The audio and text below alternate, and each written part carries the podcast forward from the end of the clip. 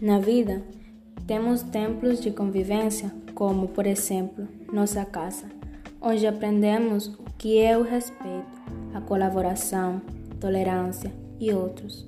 Na família, forma, formamos nossas identidades e crescemos emocionalmente. Toda família é lugar de crescimento, aprendizado e conflitos, os quais podem ser resolvidos com o diálogo aberto e cuidado uns com os outros.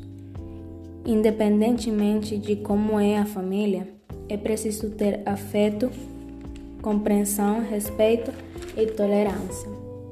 Podemos dizer que nosso segundo templo de convivência é a escola, onde continuamos nossos aprendizados, baseados em Paulo Freire e Leonardo Boff, que ensinam que aprender é um ato vital é um jogo de relações pessoais e sociais, ora de, em harmonia, mas sempre dentro de um dinamismo de troca em todas as direções.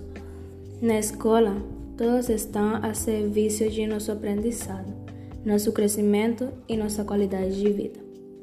A essência do cuidado está no respeito pelo jeito de ser e de viver das outras pessoas.